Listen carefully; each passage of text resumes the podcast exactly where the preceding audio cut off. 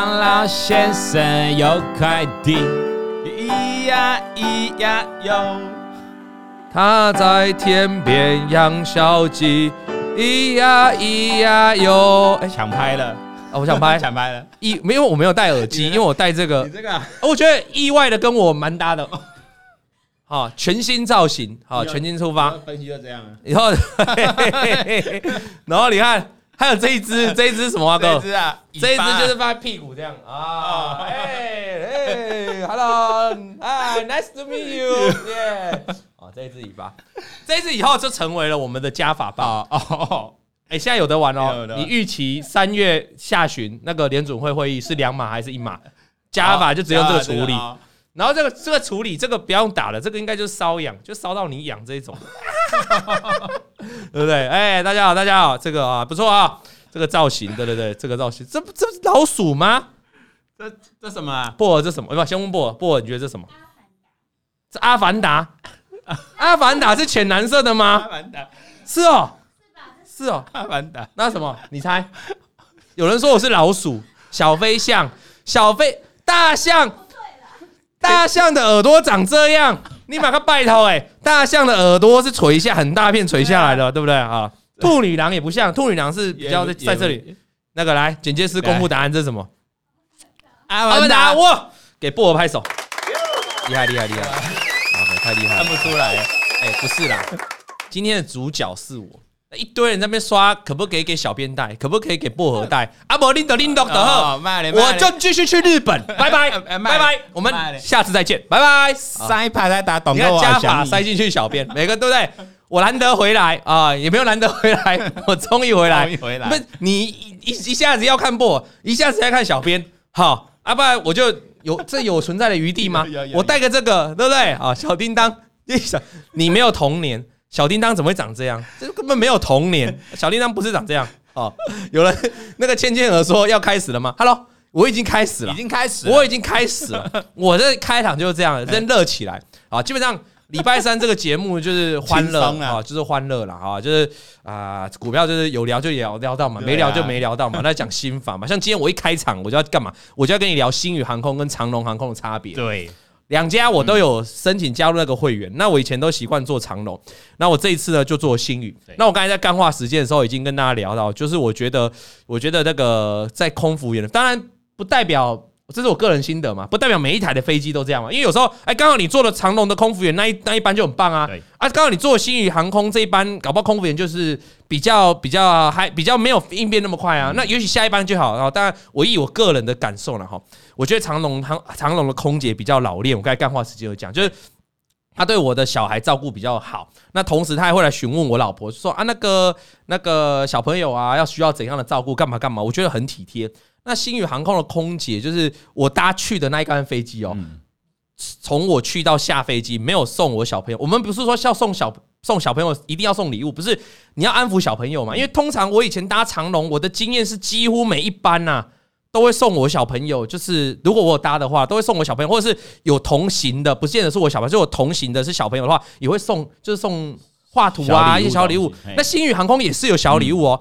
所以，可是我因为我没开口，那星宇航空就没有没有给我小朋友。那我我小朋友就瞬间不知道他不知道干嘛。然后我这个做爸爸也是，因为我们真的是很久没出国了。我上次十一月出国之后，我我当我做星宇，我就忘记，我以为星宇没有没有提供这样服务，所以我也没跟星宇要。对，我知道下飞机我才知道，原来他们有小玩具，所以我才跟那个空姐要。可是我已经下，已经已经就已经到到机舱门了。对对对。啊，那幸运那个小姐说啊，对不起对不起，我们忘记了，她再跑回去拿。跑回去拿，他还说啊，我们的玩具没有在这个地方，我们的他们是做那个纸做的那个小玩具，小小纸板做的玩具。他说啊，我们只有扑克牌，好就这样。我真的也不是像那个扑克牌要他干嘛，我是要让我小朋友有时间打发他的东西。好，那所以我后来我后来我在飞机上，我是用我自己带过去的玩具给我给我女儿了哈。然后再来一件事情，就应变能力哦，就是我觉得星宇航空不知道是不是 K 董比较有在管哦，就是管得很严之类的哦。因为上次不是有新闻说他上飞机还去看这厕所，对。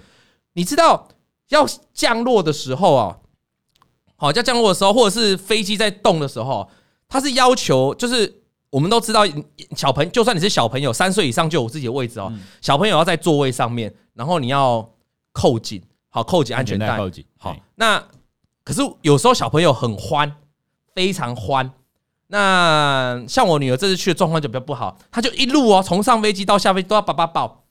那我以前搭长龙的经验，我个人经验就是，有些时候好像可以稍微就是放水一点，就是他看我小朋友在吵的时候，我就跟他说拜托拜托，我知道要做好，但是我小朋友在吵，我就要抱着这样，你让他不要吵，不要吵，不要怕，对，哎，好像可以，或者在飞机震荡需要绑安全带的时候，就他会亮灯哦，哎。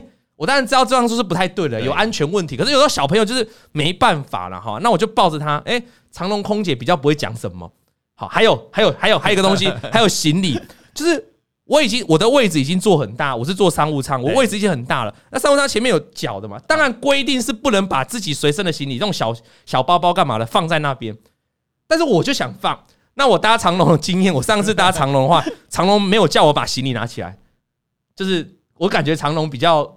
就是得过这长长龙的空姐，就我那一班感觉比较得过且过啊。这一我搭新宇，我去跟回哦，哇塞！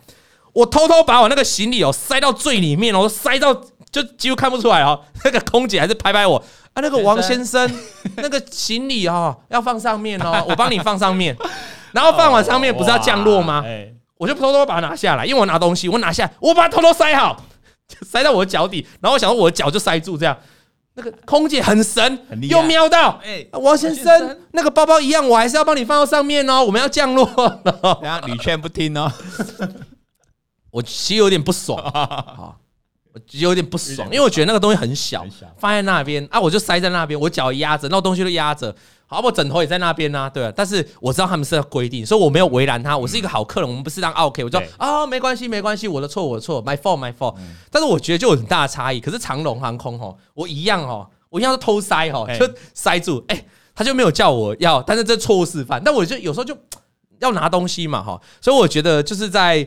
空服员的训，我觉得这是一个很大，我给我个人很大的感受差别。就是星宇航空的人员，他管很严呐，空姐管，我不知道线上有没有星宇的管。他说我是 OK，OK 是指骂人家，我没有骂人家，他要我干嘛，我都完全配合。对，骂 OK 是说，哎，干什么啊？我就是要这样这样，哎，干什么啊？空姐都没塞啊。好，那我要讲哈，后来就是后来就是我老婆，后来就是呢，我女儿一直贴着我嘛哈，我们就在降落的时候，那个星宇航空的空姐就说。王先生真的不行，你那个小孩哦，一定要回到自己座位，然后还是三点四的时候，你一定要。如果他这样，我们没办法降落。那我知道他这样讲嘛？那我们当然是我们我刚才讲我不是 OK 嘛，我们大家就照他的规矩。我就把我女儿，但是你知道吗？我女儿就是那种一直，你有你们有知道有女儿吗？我女儿三岁，那女儿就这样一直抱着我，抱着我这样抱着我这样黏着我这样，把把我不要离。对，然后一直抱着我们就在现场哦，我女儿就哭的超大声，就 不要，我要爸爸，我要爸爸。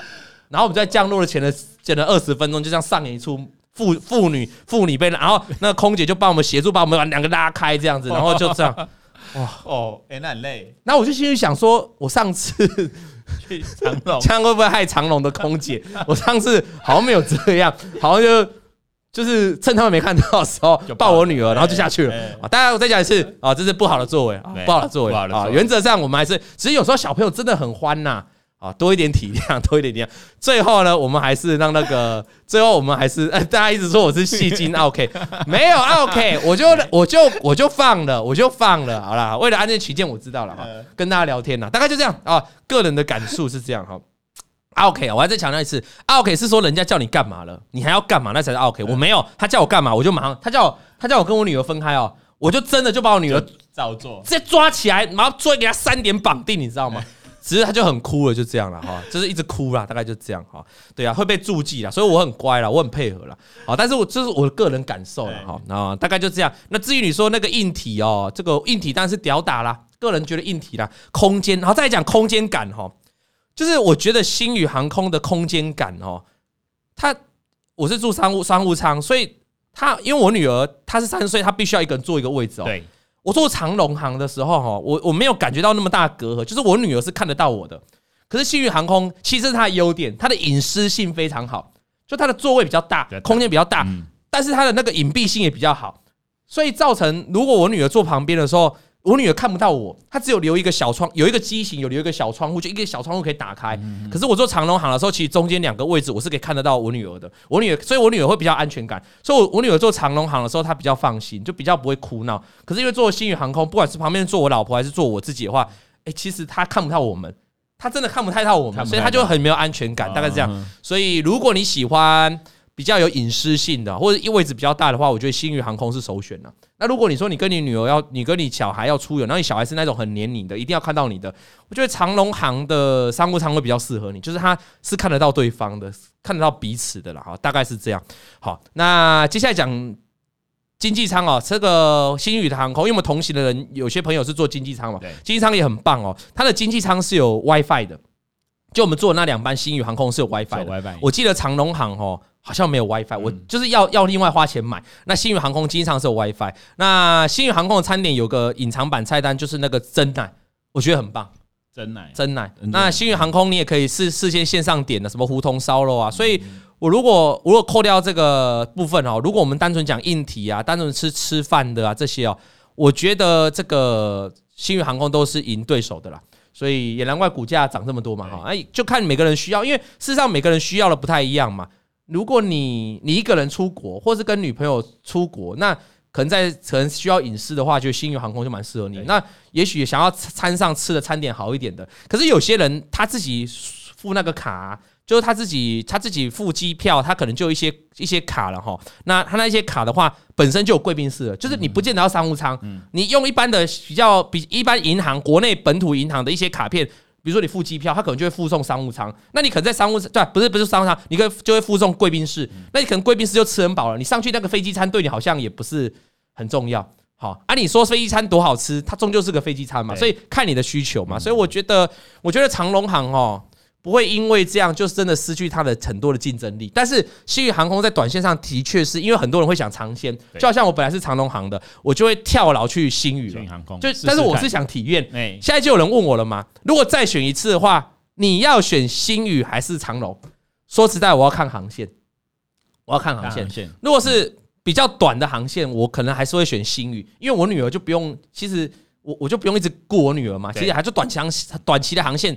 一下，可如果是主比较长的航线，欧洲啊，甚至美国这种航线，我女儿要忍受十几个小时，乖乖坐在座位上，很难的。然后，然后隐蔽性又很高，我觉得很难呐，我觉得很难，很难。好，大概就这样。那我觉得长龙的飞机，飞机也比较大一点。好，它大台飞机比较多嘛，所以呃，有时候在空中上面的稳定度，或是降落的稳定度也稍微比较好。那可能是我搭这两台的班机就是比较属于正常的班机了哈，大概是这样。个人的小小心语，这个小小心得跟大家分享了哈。如果你要选择的话，所以如果你还没做嘛哈，如果是一般人，好就做正常的经济舱。一般人要问我的话，也不要说经济舱或商务舱，就一般人只要问我你的，你你你去推荐我选。如果是我的话，你第一次的话我都会一致啊。推荐新宇，新宇航空，即便我刚才讲那些嘛，因为每一家航空本来就有优缺点嘛。我把我的心得做分享，但是整体来看的话，如果你是要第一次去，就是啊，比如说疫情过后你要第一次出国，我就是推荐新宇啦，确实不错。然后新宇的优点是怎样？新宇就是它有一个 APP，它的官网的 APP 哦很顺，很很方便，方便。然后定位干嘛那些的网络都很顺畅，流畅性很高。那你线上也可以做这个线上定位的操作，所以。所以我觉得很很棒，很棒。如果你有上过一些传统航空航空的网站啊，或者 APP，你就觉得它就是界面就很旧，就比较属于老派的。那星宇航空的话，我觉得界面啊、流畅度用起来都很顺，包括你线上报道干嘛的都很方便。所以我我觉得 OK 啦，好不好？好，大概就这样了啊。好，好，好。那今天我们要讲的主题啊，是我把钱呢放在女友账户。OK，那我把钱放在女友账户，这个其实是蛮敏感的哦，哎，蛮敏感的，就是说。这考验的是一个人性啊，就是说他，你有没有看到他的关键题？他是写女友哦，女友还不是老婆。我我现场做个调查就好了。那个薄荷，你会把假设你未来有男朋友，你会把你的钱不会？薄荷我都还没讲完，薄荷摇头摇头。那个雨那个轩轩，你会把也不会？那问你啊，你会吗？嗯，你你你你现在是有女朋友了，所以你好好回答。我这个年纪应该会了啦。你这个年纪会？你这个年纪？你这个年纪会、欸，我反而觉得这个年纪应该不会耶、欸。你因为你，哎、欸，木村拓哉最近不是才传出传可能、欸、可能疑似日媒在写的说可能要离婚嘛？哎、欸，人家结婚了二三十年都会离婚了、欸，这个世界没有没有什么对哦。我就跟没有什么，我就跟我某一位朋友说，如果哪天你离婚了，我也不会太意外，不会压抑。就是这个世界就这样嘛，对不对？哈，那这个世界真的这样，但。我的意思是，那更何况是女朋友、男女朋友更常分手嘛？因为他连他连一张薄薄的纸的保证都没有。那你哦，线上很多观众说他不会，全部都不会。所以我们今天要讲的故事就是有人会啊。嗯，好，那如果你听完他为什么要把女友的账户把钱放在女友账户，你会觉得更是荒唐。好，我要讲一个哈，什么情况下要把女友放在账户？比如说把女友的钱，女友放在把女友放在账户也可以啊。就把女友存起来嘛，存起来，啊，所以你的女友就是钱嘛。啊，有些人单身，他女友就是钱。什么时候你会把钱交给女友的账户？第一种就是你要做违法的事情嘛，比如说你你就是我们从业人员啊，然后你你下股票是要去申报的啊，啊，你就是不想申报啊，啊，你想卡来出来这种人啊，那你自己的账户你会被查嘛？你只能放到女友啊，对，哦，你懂我意思吗？那你就做违法的事情，当然就把钱，或者是有些人要洗钱呐，当然就把钱放在女友账户啊，这是。这是非法的事情呐、啊。那如果是合法的思考，说为什么你要把钱放在女友账户？第一个，呃，我放的钱可能不是全部。那我给我女友女友一点这个女友一点安全感，嗯，就是说，如果哪天你跟我分手了，没关系，钱你带走，人我不要。哦哟，这么尬死的，有没有 man？对不对啊？钱你带走，钱人我不要了啊。或者是有一种可能，就是你没有在操作股票。你女友在操作股票，或者你女友在操作加密货币啊、期货啊，类似这种商品，但是你没有在玩股票了，你没有在玩这种投资的人，你把钱丢给他，输钱就对，也有可能。以上就这一种的。对，但是我们今天的主角啊，我们今天主角叫什么名字？叫 All In 先生。All In 哦，哦，他的他的名字叫 All In 哦。呃，他要把钱放在女友身上账户上面，完全不是这样的考量，完全跟我以上讲的完全没有。那究竟是怎么考量呢？我们今天就来告诉大家了哈。老王的钱有放在老婆账户吗？肯定没有啊！你这个认识我还不够深哦。哦，如果了解我够久了，我在各大新闻媒体都会讲，只要有人问我理财，我们我就说我老婆很棒，哎，哦，我也很棒。我们两个彼此都有共识，就是彼此的钱彼此存，即便你赚再多，那也是你的钱。啊，我老婆呢，从来不会看我开口跟我讲过要一毛。一分一毫都一定要拍手，好棒！好，从来没有跟我开口要，我也不会开口跟我老婆要一分一毛啊。那他这钱自己管，我的钱自己管。那从我们还没在一起之前就是这样干，这样结婚后也是这样干。那你说，呃，小孩的这个生活费呢？那很简单，就是我处理嘛。是个男人就 cover，你老婆已经不用你处理了，你你小朋友你要处理嘛？哦，那如果老婆偶尔有需要什么东西？好包包啦，要什么东西的话，我们就满足他的需求，就 OK。我的现在是，我现在谈论是，我知道有些朋友，我们之间就有朋友，他的是领到薪水之后，钱会丢给老婆。对，这没有好跟不好。我上次有讲过，夫妻之间或男女朋友之间对于钱的态度就是讲好就好，好没有说哦，没有哎，没有说什么啊，你钱不给老婆管，你就是渣男，没有这种事啊，没有吗？没有这种事啊，你钱有给你女朋友管吗？没有啊，也没有。你之前的女朋友你会给她吗？也不会，也不会。可是我们有共同的朋友吧？有吧？有有。有人说没肩膀的 man，我要有肩膀好不好？我女我老婆只要开口，我一定说 yes yes。但是她没开口，我们就这样啊。她。家就是家里的事情一律都我承担。我们今天不是说哦，他没开口，家里的事情没有，家里的事情一律我承担。老婆的这个说小孩的这个开销都我们承担。好啊，只是钱的话，我们就是因为我们自己会理财嘛。他可能觉得你自己会理财嘛，大概是这样。那像出国啊，像比如说出国去东京玩的这一趟，当然也是我负责啊。好，所以大家搞清楚，就是说赚钱。他以前我们以前在一起的时候，他也是在上班啊。他的钱呢，他就自己用。我的钱自己。其实这样个好处是怎样啊？这样个好处就是哦，这样好处就是呃，我不会去管他。他也不会管我。你要想一件事情，我我老婆为什么不跟我要钱哦？他其实他其实讲了一个道理，他说我今天如果跟你拿钱哦，那我如果买了什么东西，你又在面，你可你他我不会这样的，但是他可能说，那我就花的 不够的不够爽快，我就怕你又讲什么说，哎，你不知道钱我赚的多辛苦吗？阿里贝 J，阿里贝 J，对，所以相对的，我买什么东西呢？我老婆也不会管我，因为她觉得那就是你自己赚的。所以我觉得每个模式有，那有人我们之前有谈论过，有的人夫妻他是共同基金嘛。共同基金在支出这方面可能就要高度的共识，因为那共同基金是你出五千，你也出五千，对，啊，对不对？但你出五千，你我出五千的情况之下呢，诶，你要去花费什么就要聊好，万一没聊好，可能就会有很大的问题啊。比如说我们上次有看到有人把共同基金哦拿出去玩股票，对，全部拿出去玩股票，他最后的结果就会感觉他很愧对他自己的老婆，没错啊，或是愧对他自己的先生，所以对钱这种事哦要自己处理。那 all in 这个先生呢？他是把他的钱哦放在女友的账户了哈。那他今年到达了三十而立的这个非相关科系，他是一个中小电子的业。他说他是个社畜，哦，这个名字我很常听，因为我们剪接师每次在我们 IG 的线动，动不动就讲自己是社畜，哦，动不动就说什么自己八点要起床啊。那每个月领着三到四万的死薪水。目前小赚的股市获利跟持续烧钱哦，还且还没有哦，他还有副业，副业他自己有本业在上班嘛，那还有还没获利的副业，大概一个月有十五天哦。奇怪，他有货，他有副业哦，那只是没赚钱。那他有上班，那他有玩股票，他居然说大概一个月有十五天闲到股票可以看一分 K，哎、欸，那就得在盯盘了。股票可以看一分 K 的。真的蛮闲的，闲的就一直在一分 K 哎哦，这真的在盯盘呢。可是他有这么多事情在做。他说一个月三十天里面有十五天他可以这样干。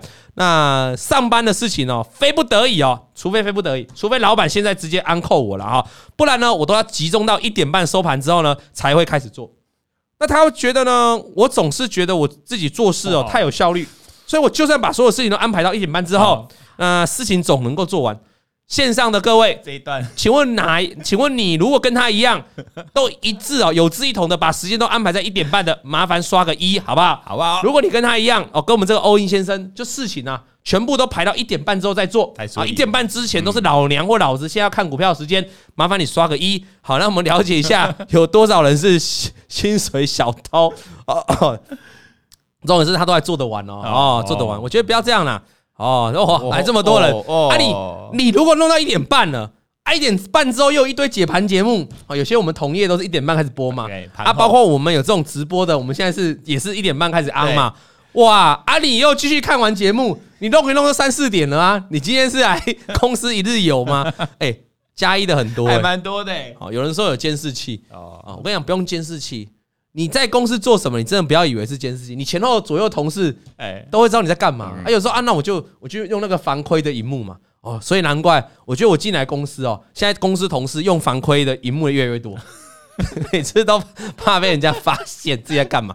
看眼睛呢，股票好，我们就讲了，股票不用做到当冲，因为当冲很难赢，很累。所以你既然不做当冲，你你就不用那么 focus。怎么九点到一点半在公司都要看股票，太累了啦。好，太累了，好不好？听我一句话，呃，不是不能看，就偶尔看可以，一一一直看到一点半，然后把所有事情排开到一点半，那那其实有点累。累。现在哦，很多券商已经有提供免费的软体，券商的免费，它免应该叫免费的下单，就是那个下单的应用啊，就是说它是可以设定自动停损停利的。比如说，我就设定多少钱突破我就停利，多少钱跌破我就停损。现在很多券商都有了，所以。其实你根本也不用盯盘啊，你前一天晚上做一点功课也不需要盯盘了哈，不用那么累。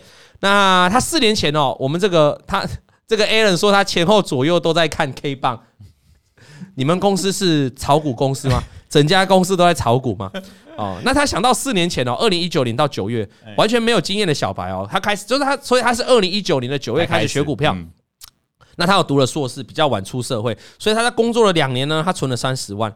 那当时他就找了女朋友一起合伙投资，那他很感谢他的女朋友愿意拿出真金白银让我当学费来操作。那出于信任，呃，我负责买卖啊，就他负责买卖。那他的资金放在女朋友的证券户，好，所以讲到这里呢，你们还是搞不清楚为什么他钱要放于证放在证券户，就说这个钱呢，三他有三十万嘛，然后他要找他女朋友投资合伙，嗯。那因为有找女朋友投资，所以他可能觉得是因为有找你投资嘛，你会怕你的钱会不会被我吞掉？对，有可能嘛。所以我就干脆在你的账户里面投资，啊，就干脆钱放你那里，所以你也不用怕我跑掉。但是谁来负责投资？我来负责投资，等于说我有一份保障，因为你的钱是我在投资的。好，我今天不爽你，我就把股票乱卖乱买啊，当然没有。所以双方就是达成一个协议啊，所以是造成这样的情况。那他们起始的投资的投资的金额是二十万，从鸡蛋水饺股开始慢慢熟悉练习。哦，那刚好呢，他们在做，他他是有上班族嘛，哈，他是上班的时候，你看他刚刚有讲了嘛，他是每天上班都可以看一堆股票，从一点九点到一点半都可以看股票。那他这家公司哦，他刚好客户有上市柜的，那刚好他就可以从客户下的订单去估算营收。其实我常常讲哦，如果你今天在一个电子业，他刚才讲他是电子业上班的小社畜嘛，哈，那基本上你也在电子业哦，那基本上昨天就有一个朋友。哦，一个电子业的朋友来我们公司跟我聊天，那他就是某一家电子业的一个业务哦，业务主管。那我就说，那你在这家电子业当业务主管，你你一周遭一堆客户都是这种上市柜的啊，那你难道没有从这些上市柜的公司里面赚到钱吗？他说没有。其实没有这个是蛮常态的哦。你如果常常听人家讲在某某公司上班了，比如说呃，去年前年有一波生技股很飙嘛。那我有几个朋友就在那个疫苗公司上班，我没有讲哪一家疫苗哈，不用自己对号入座，好，就在某几家疫苗公司上班。那我就问他说：“哎，你们家公司这么标，哦，你们家公司这个疫苗怎样怎样？啊，你有没有赚到钱？”他回答我：“没有。”有。我说：“啊，你怎么没有没有赚到钱？”他跟我说：“他不敢买。”这这这什么东西啊？不敢买自己公司的股票不敢买啊！所以有时候股票是这样了哈，就是说啊，我们说炒题材，炒题材。啊！外面的人买到疯掉，里面自己的员工不敢买，不敢买，因为里面自己员工最懂得实际的情况，他可能觉得根本就没这，根本就没有这样的营收，根本就没有这样的一个基本面，外面怎么可以炒成这样？最了解这辆公司的股票的人反而不敢买，但是外面炒翻天了。哦，这次也蛮常见的。比如说我常常哎，某某电子公司前两年的时候，哎，遇到一个当主管的，我就说，哎，你们公司业绩这么好啊，那你不就赚翻了？因为你一定会买公司的股票啊。他说没有呢。他说我没有买呢，因为我我我想不到，我猜不到公司的营收会这这样，甚至哦，N 年前哦，N 年前我要讲这个应该很多有共鸣。N 年前那 PS 不那个任天堂啊，讲说任天堂不是出那个 Switch 吗？Switch 对对对，那不是就下单给了台湾某几家厂商吗？对，那某几家厂商的员工，那我我我认识几个一两个，他本来哦那家公那那那那一家公司哦。那个晚上哦，电灯哦都是关，这晚上五六点就要关关灯了啦，就没在做了，没有单子要做什么做？啊，突然呢，这个主管告诉他说：“哎，我觉得我们公司的股票你可以多注意哦，有单有单哦，最近有订单要下来哦。那你猜我这些朋友有没有买？没有，没有买。为什么？因为他觉得公司五点多就要关门了，一家上市柜的五点就要关门了，都就是营收，然后每每天在想着机台怎么样让它维持休眠，最好都不要动。”你跟我讲有单，我怎么会相信？对呀，他就不买。嗯，结果还因为真的 Switch 哦，当时的上市哦，引发一波轰动，好多家公司接到 Switch 的订单都喷上去了，从鸡蛋水饺股直接翻身变好几倍。哦啊，你你说那些公司的员工真的有赚到吗？其实很多人也是没赚到。对，你要真的有认，你要真的是了解到这样的资讯，而且你还不像有些人也知道这样资讯啊。我刚才提那些朋友，他的主管也开始告诉他这样的资讯啊，说公司有单了啊。但他就是不相信啊，他就没买啊，他怎么能够赚得到？而我们的故事主角哈，你看各位公司，哎，看各位，我们聊天室刷起来，对不对？你看很多人说他也不敢买他公司的股票啊，对不对？哦，那这个呢，正好这个时候，那他这个我们这个欧印先生他就去算，他就从客户的下的订单去算营收。那事实上证明哦，这个方式呢完全没有规律，就他有去认真算了，就算出来的结果呢。也不见得符合他的期待，所以这个时候有赚也有赔。那刚好遇到美国和中国的关系有点改变哦，大概二零一九年那时候美中贸易战嘛哈，到月底的波动比较大，所以呢，他可能就是觉得波动大了，可以操作股票多一点了，他就慢慢的、慢慢把自己的资金哦，从原本的二十万拉高到了一百三十万啊，所以他把资金拉高了哈，拉蛮多的，杠杆开始放大了哈。那第一次开始有大赚的感觉是买了二五零四的国产。他买的价格大概是九块哦，今年水泥股也蛮强的哦，但是他是二零一九年了哈，大概是九块，他一路买买买买买到一百张，一直持有到二零二零年过年前哈，大概赚了五十万。那二零一九到二零二零，大家都知道二零二零发生什么事了嘛？所以他在二零二零年的时候，他在二零二零年年初那时候，他觉得赚了那么多啊，我已经赚那么多啦，抱股过年应该没关系吧？他就真的爆股过年了。这个时候发生了什么事？二零二零。疫情疫情大爆发，对，他就从他本来赚五十万哦，一张不卖，变成倒赔二十四万哦啊，这是他第一次赔那么多，正常的。为什么他第一次赔那么多？之前他有赔钱，为什么没赔那么多？因为他放大杠杆嘛。对啊，所有的股票操作会让你赔很多，甚至让你毕业，都是在于你开始放大了杠杆。所以我们常讲哈，十万块的资金在操作，跟五十万块的资金，跟一百万块的资金在操作，你觉得有没有差别？有，那个心态完全不一样。对。今天小编突然给你一亿的资金，一亿哦，新台币一亿去操作哦，你还真的不知道怎么去买股票，董哥，谢谢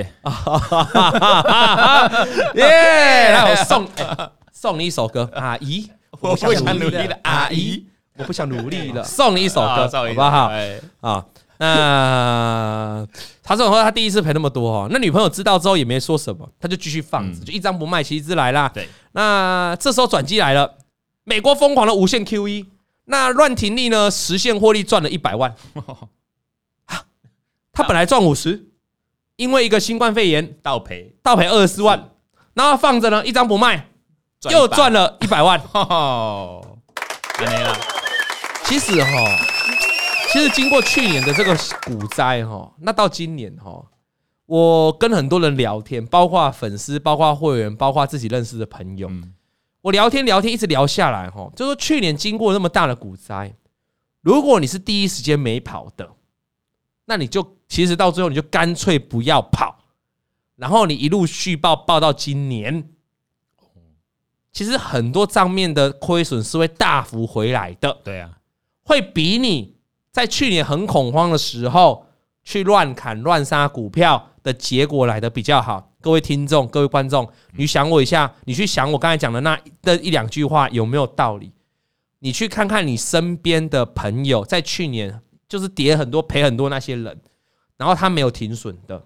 他用了我所谓那一招大绝招，什么大绝招？我们在节目上有分享。我们认识一个朋友，只看每年都可以，每年都可以稳定赚钱哦。我指的稳定赚钱是指他的已实现库存哦，已实现获利不是库存了，已实现获利。你去问了那些人，你现在回头去，你今天听完这个我讲，你去问他，你去看他今年或从去年下半年以来获利有没有慢慢回来？他可能本来去年最差赔到一两百万，他现在可能告诉我只剩二十万了。那跟那些去比较。那些你看，很多人说对嘛？跟那些人去比较，去年如果你杀在低点，比如说我们说零零五零的投资法，如果你要用景气对策信号来投资，请问是什么时候卖？是你看到蓝灯亮，景气最差和景气很差的时候，景气衰退的时候，低迷的时候去卖股票吗？不是，蓝灯，各位各位听众，我在节目上讲很多次了，蓝灯其实你应该要怎样？要买，反正应该要买股票。对吧？买股票啊，买台股啊，或者是要怎么样买这个零零五零做分批布局。当然我们讲得清楚，蓝灯是开始买股票，但是不是叫你 all in，因为蓝灯可能会有像现在这样好几个蓝。但如果从过去的经验来说，景气的你从景气对这信号来做投资的话，绝对是红灯卖，蓝灯买。那如果你因为去年你看到了蓝灯，景气低迷亮出来了，而你非常的悲观。到时，然后你你从年初不卖股票，二月就开始跌了，你不卖，三月四月不卖，你到了去年的这个十一月看到蓝灯，你要卖，结果怎样？结果大盘指数喷喷的一塌糊涂。但你至少，如果你说你知道蓝灯的时候，你知道要买零零五零，你看零零五零有没有涨上来？有。那你说啊，董哥，可是我本来想要分批布局，那我后面就没没关系嘛？分批布局就是你不知道什么时候涨，不知道什么时候会跌嘛？那至少你前面那一批你就有赚到钱了嘛？你懂我意思吗？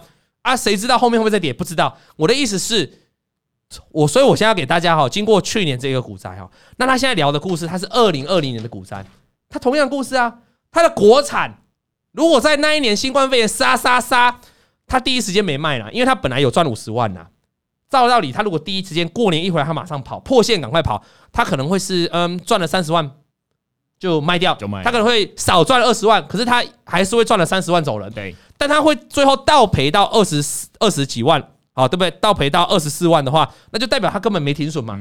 那你既然都一开始都没停损，你干脆就怎样？有时候就看派看破就不要，因为景气终究会循环，只是时间的问题。他就盖牌了嘛。对，就一张不卖，结果让他赚了什么一百万啊！这是我哈这几个月以来一月二月时候，我有一个最大的感想，就是说以后如果遇到类似的股灾崩下来了，我应该会强烈。告诉我的听众或告诉我的观众，你就不需要再停损了。事实上，我们那时候也是这样讲。我们说，你如果套下来了，你第一时间没卖的，你后面也不用卖了。对，那我相信很多人不太懂这个道理。可是经过这几个月，从去年底这样反弹下来，我们讲一个最简单的 NVIDIA 就好啦。我身边有很多买那个 NVIDIA 朋友啊，买在高点，去年的高点呢，二三月买在去年二三月的高点呢。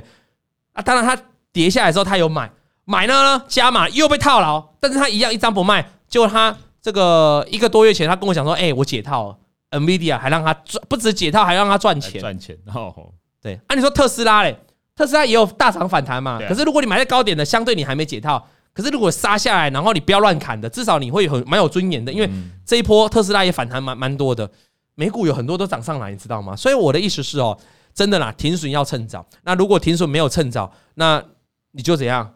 你就干脆不要卖了，不要就不要卖。好，那回推过来也可以印证一件事情啊。如果遇到真的很恐慌的时候，如果你是钱比较多的啊，比较有资本的啊，比如几十万的、一两百万的、一两千万的这种的，如果遇到大恐慌哦，我们是没办法猜低点，对不对？可站在长线的角度哦，你就是有跌就买嘛，大跌就买嘛，大家很疯狂的时候就买，这个就叫所谓的左侧交易嘛。对，左侧交易的话，蛮适合本多中胜的人啊，因为最后景气循环一上来的时候，你一样会赚到钱。那你说董哥，我钱比较少，那我也没办法分批布局了，那就右侧交易吧。左侧交易就是越跌越买，右侧交易就让它趋势成型。比如说站上所有均线的时候，你去买，顺势交易啊，就股价就往上了啊，大概就这样。好，那大概就是这样，跟大家做一个分享啊。从它国产的例子就这样。后来呢，他因为赚到钱了嘛，所以他不知不觉呢，你赚钱之后，你会想要继续再扩大自己杠杆。对，他就从他不要他而且他也赚钱嘛，所以他的滚金本金就越滚越大。他滚金就滚，本金就滚到了两百万。那在二零二一年的时候呢，五月他刚好买到了九十多块的长隆。那还有杨明，他总共买了十张。他在两个月的时间哦，资产短短累积到了四百万。他赚了四百万了，哦，资产累积到四百万。结果停利呢没有果断，他就卖在一百六十几块。哦，长隆从九十几块涨到一百六十几块，事实上长隆涨了两百多块吧？对，但他卖了一百六十几块，后来最后只赚了七十万。所以你有没有发现它一个缺点？我我我常常有些观众哦，就是他停他的问题不是在停损，很多观众问题是在停利，他不知道要怎么去做停利。就是说股票涨很多的这个过程当中回跌下来哦，他不知道怎么时候卖。那我教过大家一个方法了嘛？我说你起码要设定一个，这张股票假设我赚了九十趴了，一百趴了，回档下来起码要给自己保留一点获利空间，比如说。在我的本，在我的成本上面的三十趴，如果股票真的跌到这里来了，我也不要看什么支撑压力了，我就一定要出场，因为代表我这一把进出，至少我还是赚三十趴的。当然，如果你没有这样去做，或者是你可以设移动停利。什么叫移动停利？均线就是最好的移动停利啊！哦，比如说我就看十日均线，我就看二十日均线，那均线是不是会慢慢往上？对，我讲一档股票就好了，叫高利。高利是不是去年到今年来涨超多、超多、超多？你看它的一路的过程，它几乎是。贴着十日均线去走，那你就算要再看再远一点的均线，你看月均线可不可以？可以。哎，高利几乎是几乎是没有再跌破月均线的嘞。那你就以月均线当做你的移动停力。假设我买的很低点哦，我买在几十块的高利啊，涨上去了，那我该怎么处理？你就看月均线就好了啊。月均线没有跌破，你就移，你就你就不要卖嘛。那你你你也许会觉得说啊，可是高利跟月均线的距离很远呐，因为高利只涨啊，那跟月均线的乖离很大。万一我在跌破月均线的时候，我会损失很多啊。可是你想一下哦，我问各位哦，当你在几个月前你这样思考高利的时候，你因为担心它跟月均线的乖离过大，而你把高利给卖掉啊？请问现在，它它还没跌破月均线，而且现在的价位比你卖的价位要好很多。没错。这个就是，如果你要决定你要做一个长期投资要续报，其实你不应该太太看短线的波动。我常常有很多会员或粉丝会问我，董哥，我不想要看五日均线，我不想要看十日均线，为什么？小编为什么？容易被洗。对，还有呢，就是当我今天股价狂飙了，我讲一个最简单的，呃，最近很飙一档股票叫什么？那一档神机集团的这个叫什么？剑机？不是，对，还有没有？还有一档那个叫华孚，华孚，华孚够不够飙？够标，好。可是华孚现在离五日均线、离十日均线超远的。对，董哥，啊，你如果叫我十日均线移动停利回了啊，现在这个价格，我杀到十日均线，啊呢，我我写 K 笑你，我在我在，我就不要，我就要卖在了高点。结果你每天猜华孚的高点，每天华孚都还有高点，所以我是给大家讲啊，如果你今天买在成本够低，然后你一档股票刚好就飙上去了，那你也刚好没卖。那你不如就真的就是看看移动停移动均线来，那个不如就看看这个平均就均线来做移动停利。你不要去预设说啊，我一定就是啊五日跟十日离我太远啊，我这样会得不偿失。不会不会不会，你不要这样想。你越是这样想，你越容易卖出卖错。结果人家那个华孚就一路贴着十日均线，你去看它两三个礼拜前的回档哦，也是守住十日均线就没破，然后就往上走。你如果看十日均线的哈，你到现在你都还抱着。所以，如果你想要让自己一档股票可以呃赚到真的大波段的获利哦，你就用十日均线。而且你要了解一件事情哈，均线呐，一开始股价在飙的时候，它走阳的速度比较慢，所以你才会有那种感觉，说什么啊，看五日均线太远，看月均线太远，看十日均线太远，你会有这种感觉。对。可是你注意哈，一档强势的股票在往上攻击的时候，那个均线的翻扬的速度啊很快，翘的速度非常快。这个翘的速度有多快啊？就看你这张股票有多飙。哦，今天现在还是两三点，不需要太早就关灯开夜车啊。那这个均线上扬速度很快，所以也许你在上个礼拜你觉得十日均线离你很远，但殊不知下个礼拜哦，那个十日均线跟五日均线就贴到你的股价了。这个时候，当你跌破十日均线、跌破五日均线在在卖的时候，哎，根本没什么损失。你听你你们听得懂我的道理吗？好，但这个时候要克服心魔了。克服心魔就是。你可能会错过，你可能万万一万一万一真的就是很，有些股票是这样啊。最近有的股票一日行情啊，就突然拉个一天两天就下来，啊，就快速杀下去了。他说：“董哥，你看啊，就是你叫我看五日均线啊，就是你叫我看十日啊，啊，结果涨上去我没卖啊，啊，不就又吐回去了。”我跟你讲，如果是这样，我们就沟通不来，因为这样你就 有人说没有哎，站上所有均线我买了之后，就全又跌下去了。我现在就要讲这个东西嘛，对对对。股票就是有赚有赔嘛，就是一样的方法，一定有对有，一定有对有错错的时候嘛，一定是这样嘛。那我们要做的就大赚小赔啊。比如说，好，你站上所有均线之后啊，比如说你一档股票拉上去之后啊，这档股票我没停利，我就听董哥的，我要看十日。结果他非常不给面子哦，隔日冲买了之后，隔天又给倒下来，隔天一根长黑啊，这档我等于没赚。董哥，我几乎没赚，我只赚一趴，又怎样？不是我的意思，又怎样？你遵守你的纪律，你看十。你你如果说啊，董哥，我昨天有卖的话，我可以赚七八趴哎，哎，因为我没，因为我看十日均线我没卖，我只剩一趴，一趴，好了，那你就损失六趴了，好不好？算六趴了。那假设你你同样的方法去做，你维持你同样的几率，同样的 SOP，你会不会买到华孚？会。你会不会买到飞鸿？有。你会不会买到呃红宝？你会不会买到高利？都有机会，都有机会嘛。人在市场上都有机会嘛。没错。那假设你用同样的方法，你就看十日均线停利，你你如果买到华孚嘞？你如果买到红宝，请问这几趴？什么几趴？这是一两倍在算的呢。买到高利，这一两倍在算的呢。那你 care 那六七趴啊？如果你用同样的方法了，你在华府的第一根涨了六七趴，就因为害怕二十日均线离我好远哦，妈，我一定要先赶快先卖掉。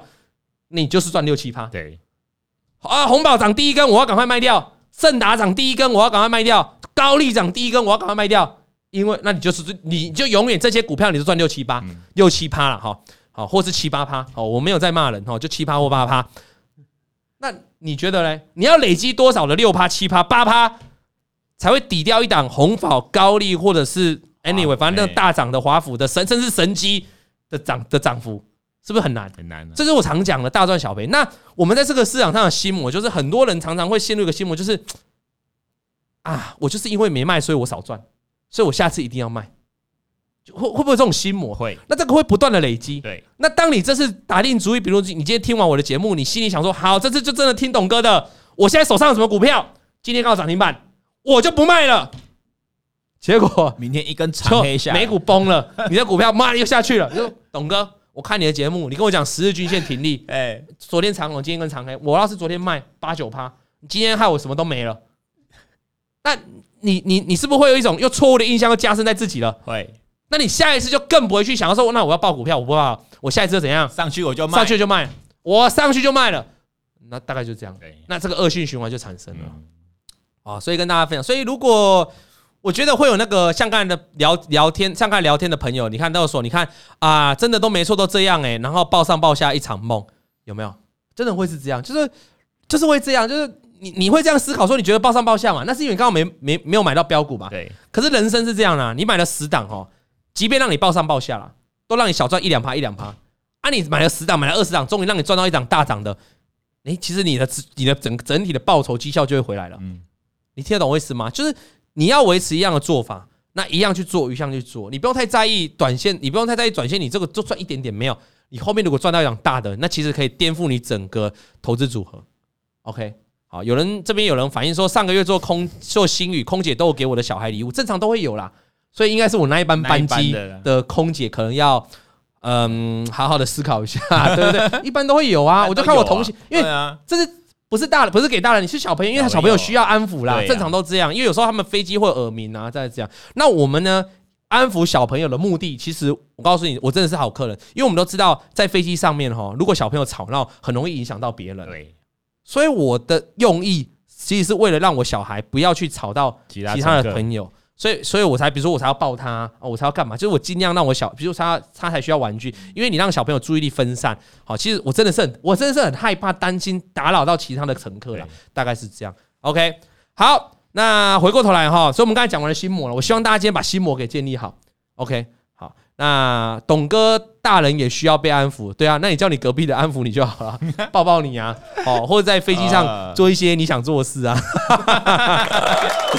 啊，好了，那后来呢，他就股票就是长荣嘛，哦，那操作不顺就开始，哎，后来就二零二二年开始升息，所以他前面有赚钱，对，那自从他长隆呃跟杨明呢停利做的不好，小赚从一百四百万变成七十万哈，那他就开始操作不顺哦，而且一直停损。光二零二二年就从总资产的三百五十万赔到剩下两百五十万，等于赔了一百万了了哈。那于是他在二零二二年的九月二十六呢，认赔了台积电，卖在四百四十四块。你看他，你看他认赔的时间点，他认赔台积电在九月二十六。台积电在什么时候跌破季均线？很久之前，五六月吧，三四月就跌破季均线了。那他可能早就买了，但他可能就没有停损。但他后来受不了，他在九月二十六号受不了了，他就把台积电给卖了，卖在四百四十元，四百四十四块。他的认赔是二十万，然后他同时在九月二十六清空所有的持股，然后他投入的本金呢，最后是没有没有亏损到，还小赚两万。可是就等于是上去下来就是就一场梦。从这个故事你听到什么？是不是呼应我刚才一开始跟他讲的？哎，他认赔的台积电是卖在九月二十六，哎。其实他一开始，那现在台积电多少钱？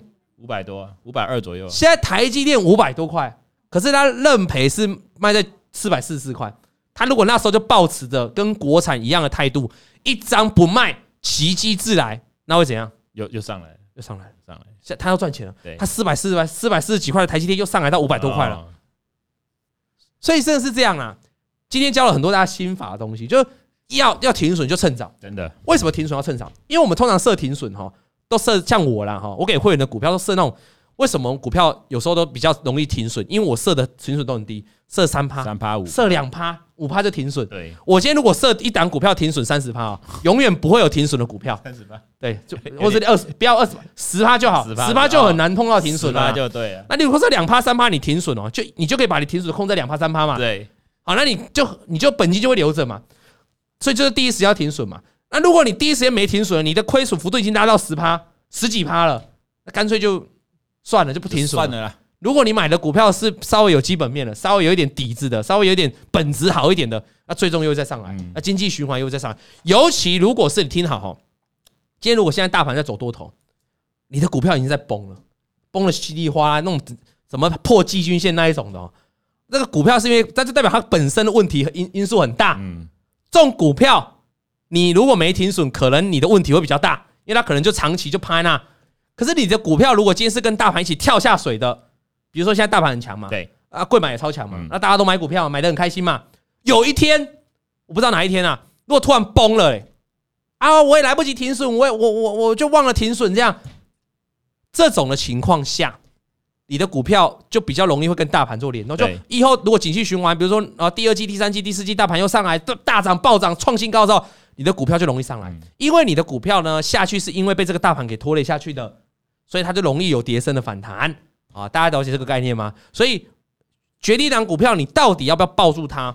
好，就是到底我不要一张不卖，奇一自来。那你还是要取决于这档股票下去的原因是什么？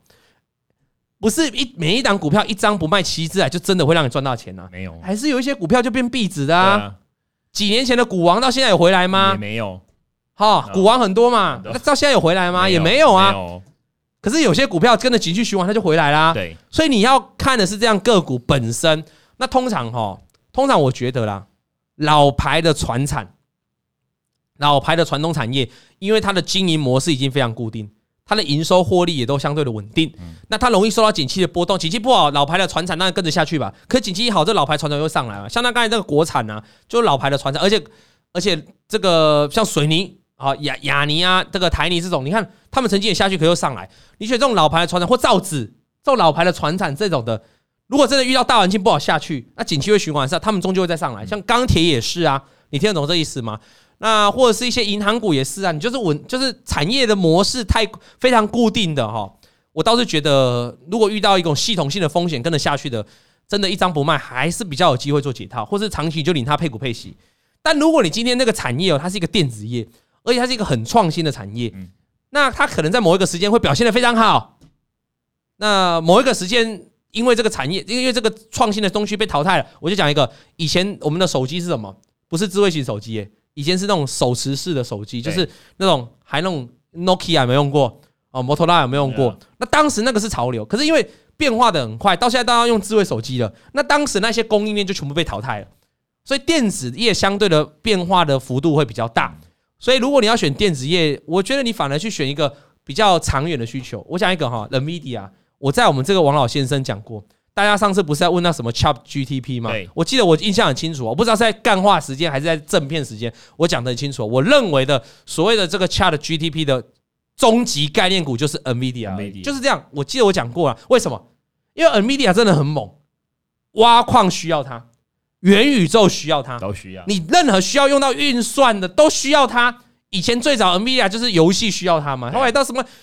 所以，我我觉得，如果你选，所以你选一个产业，如果这个产业是每一个东西都需要它的话，当然这一档股票就走得比较远。那它遇到什么系统性的风险的时候，它当然就比较容易让你一张不卖，然后能够奇迹自来。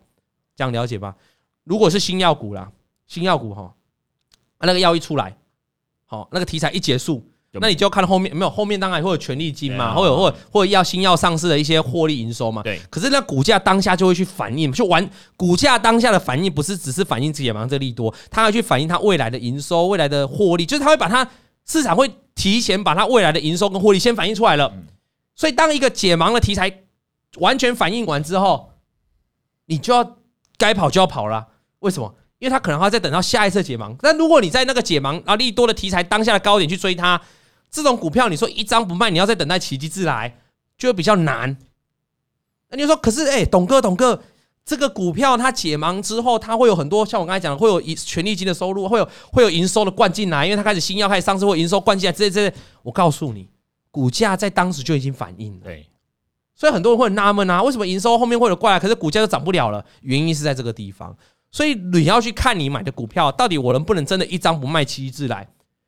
我讲台积电就好了，台积电最惨跌破跌到多少钱？好像有跌破四百吧，三百多吧，有到三百多哦，这么低哦，还是四百多？好，那不管不管，台积电有跌很多嘛？那台积电它是你也知道，国防需不需要台积电？需要。美国需不需要台积电？也要。那以它这样子，哎，任何的消费电子哪一个不需要台积电？中高端的高端的消高端的应用哪一个不需要台积电？所以美在台积电它有它战略地位的考量，不只是消费端。军事端有它战略地位的考量，包括政治有它地位。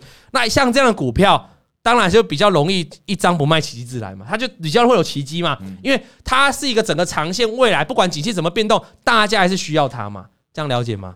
大概去做这样思考。好，我们先讲起来，因为股灾几年就来，股灾都几年就动不动几年会轮到一次嘛，大小股灾嘛，几年会轮到一次嘛。那你下一次面对股灾的时候，你就会比较有想法，说我现在这个股票我到底是。要不要跟他耗在一起，或是我要不要决定逆势再加码？好，大概去做这样思考。那他这样报上又报下了哈，他很感谢他的女朋友，在没有怪他，在半年的时间内，把过去两年的获利全部吐回去，因为他最后只剩两万嘛。然后他冷，他非常感谢他女朋友了哈。我跟你讲，你感谢你女朋友是对的，没错。因为很多人呢，这可以同甘，不能共苦。我们讲到同甘共苦嘛。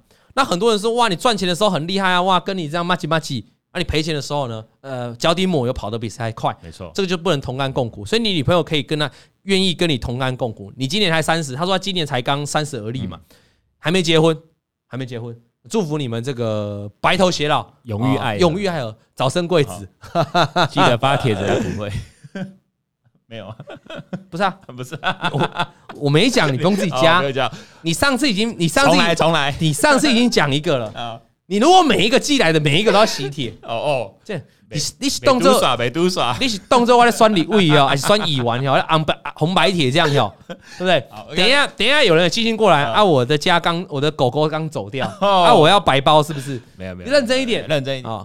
这个 L A O in 先生，如果你有更多的心得跟我分享，我们认识久一点的话，哎，红喜帖的确欢迎你寄过来。好，他刚才已经叫你寄了，所以你寄过来指名，好，小编收，好，你要写对名字，他已经叫你寄了，OK，我会督促他，好，包一包大包的给你 啊。那所以他很感谢他女朋友。那他发现呢，他他发现他为什么会赔钱的最大的原因，就是因为他没有办法下定决心来停损，所以造成了大赔小赚。这样，那偶尔会大赚呢，只是因为刚好运气好，那一年的运气好嘛，就这航航海王嘛，所以刚好没赔到本金。好，那他的故事还有很大一段。好，目前会哎、欸，有人说你小编会做人呢、欸，我真的要给你拍手一下。来，做人，小编真的很会做人。哎、欸，各位粉丝，我是那首 Say Goodbye，我要 Say Goodbye 了。各位粉丝，哎，你以后留言就直接点出点名小编，小编就会直接问你说：“来，喜帖寄过来。”哎，你的薪水要够分呢、欸。如果如果像雪片般的来信，够啊。啊，那后面还有一段，我们下礼拜做说分享。他目前是讲到他有赚钱，对，然后又钱又回到原本的水位，对。那他到底有没有东山再起呢？嗯，那下礼拜我们来跟大家做分享。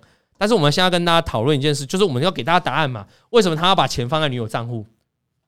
那最重要的原因在这里了哈。他说呢，哦，我现在找到了哈。我呢有尝试用我自己的证券户哦，一样的买法，就一样的操作哦，一样的 SOP 哦。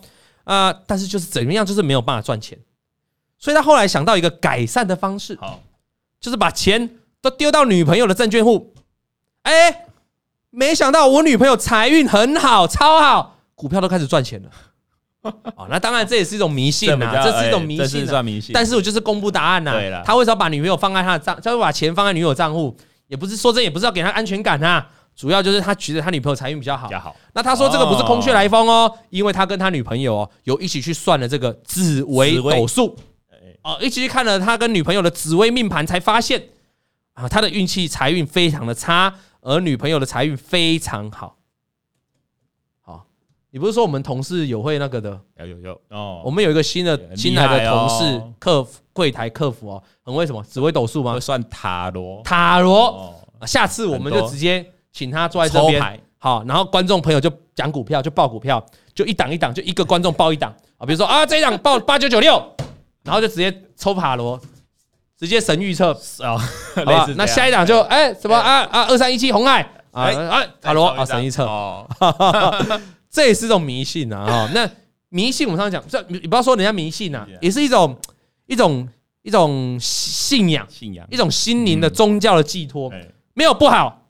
我常常讲啊，如果你信仰，你觉得你觉得东西摆在这个地方才会对你好，你觉得拜拜对你的财运有增财运有增加，你觉得拜拜对你玩股票有帮助，那好不好？好啊，好啊，没有什么迷不迷信啊，就是好啊，因为你找到了一个让你可以这个依靠的一个慰藉，对，让你可以呢，哎，这也是一种增强信心啊。就哎呀，啊，他都自己都算完紫薇的命盘了，他就自己觉得自己财运超差了，我就请问你。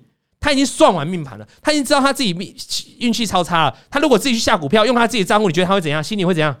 会毛毛的，毛毛的。他会觉得他怎么做就怎么没办法赚赔钱。对，所以他可能要换过来啊。他已经算完他女朋友的命盘了，他觉得命盘财运超强。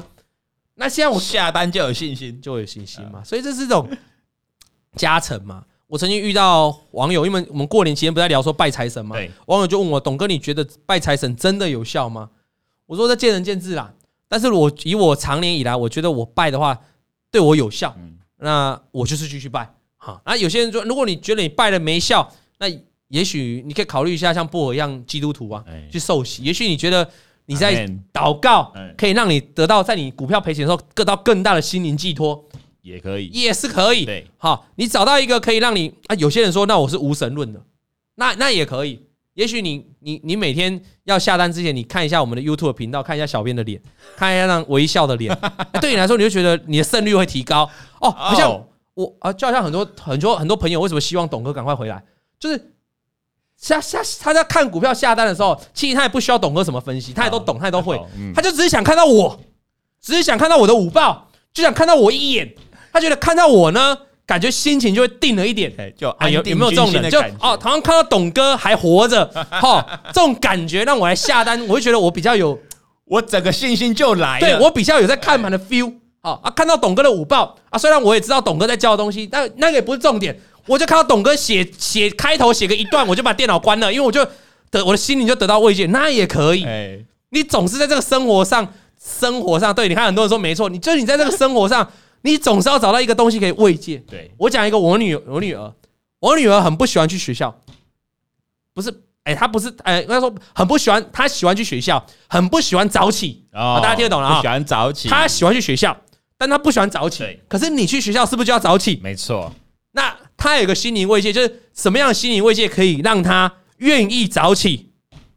就是呢，我每天早上呢会跟他讲说，你今天早点起床，嗯、我会带你去 Seven Eleven 看玩具，看玩具哦。那他就会突然就醒过来，他就哦，对我有动力。然后他电梯就会说：“爸爸，我们可以去 Seven Eleven 了吗？”我说：“当然可以啊。”那他就进去 Seven Eleven 哦。那各位观众，你想一件事情哦，这是上课是不是每天的？对。那我是要每天讲一样的心灵慰藉。嗯。那 Seven Eleven 同样一件 Seven Eleven 的玩具就那些，嗯，他会不会看腻？会。所以对他来说，那已经变一个慰藉了。他就进去 Seven Eleven，今天早上才刚发生完的事情，他进去 Seven Eleven，嗯。把那个 Hello Kitty 的那个麦克风拿过来，他说：“爸爸，这麦克风。”我说：“对。”然后旁边还有一个化妆台，然后爸爸这麦化妆台，OK，换回去。他说：“爸爸，好了，我们可以去上课了。”哦，就这样。明天同样的剧情同样上演，对他来说，那个就变成一个他上课之前的一个。一个一个慰藉，一个行程，一个仪式，他必须要有这样的一个仪式才要去上课。他就觉得他上课就充满，他对他整天的，他对他起床就充满了信心，他对他整天要上课就充满了快乐，因为他觉得他有摸到玩具了，他就非常开心的，然后边走边跳的去上课。今天如果有一天下雨，我跟他讲说啊，今天不要去 CBA 了，心情就很差。就根本讲去上，大概就这样。好，所以我觉得每一个人呢，你要找到你股票的。你看，很多人就说什么大多头那一点，要中午要看完公园，看完午报，顺便拉单杠，一边健身一边加强信心。每个人不一样，像我也是啊。我有个个人的习惯跟你分享。我如果要在解盘之前哦，要写我的午报，只要写分析，要是我要开始投入我今天的研究分析盘面的时候，我很喜欢拿一个杯子，威士忌的杯子，加点冰块。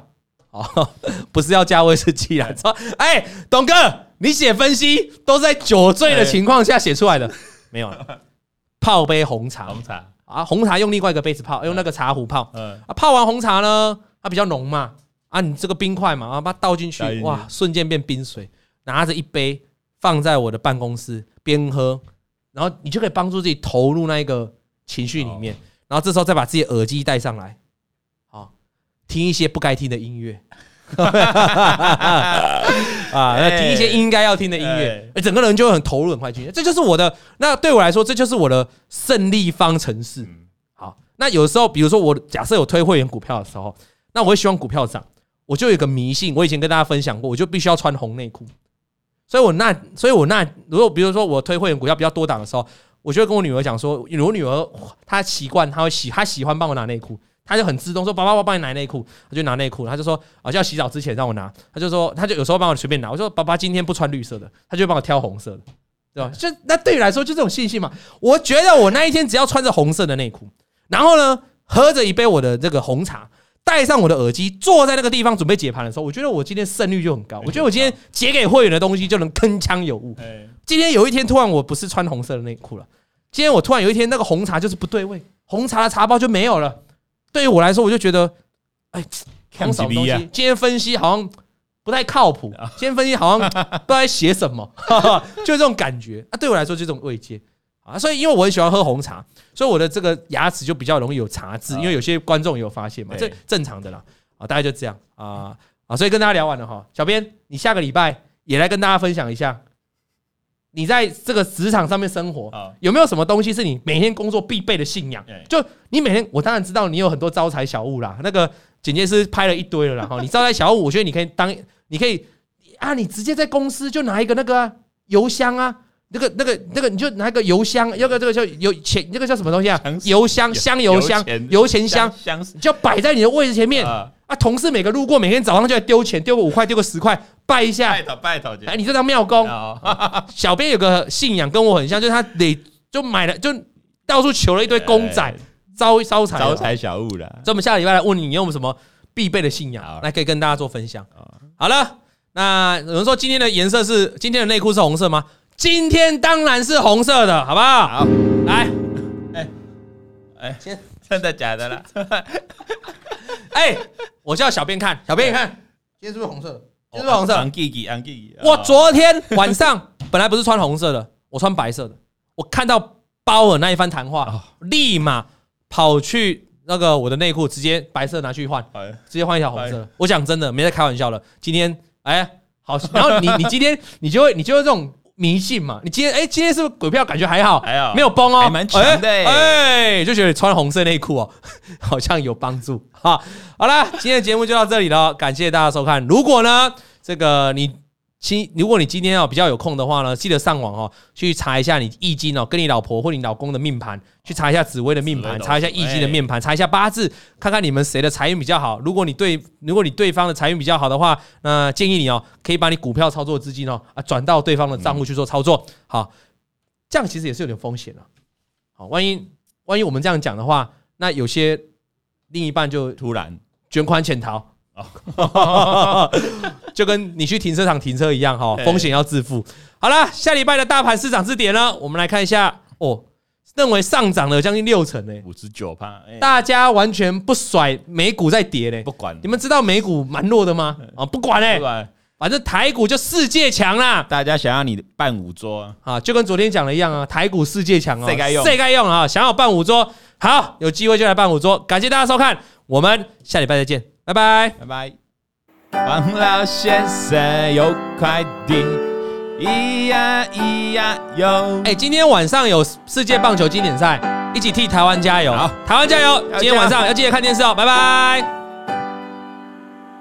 王以龙、老王及普惠投顾与所推荐分析之个别有价证券无不当之财务利益关系，本节目资料仅供参考，投资人应独立判断、审慎评估并自负投资风险。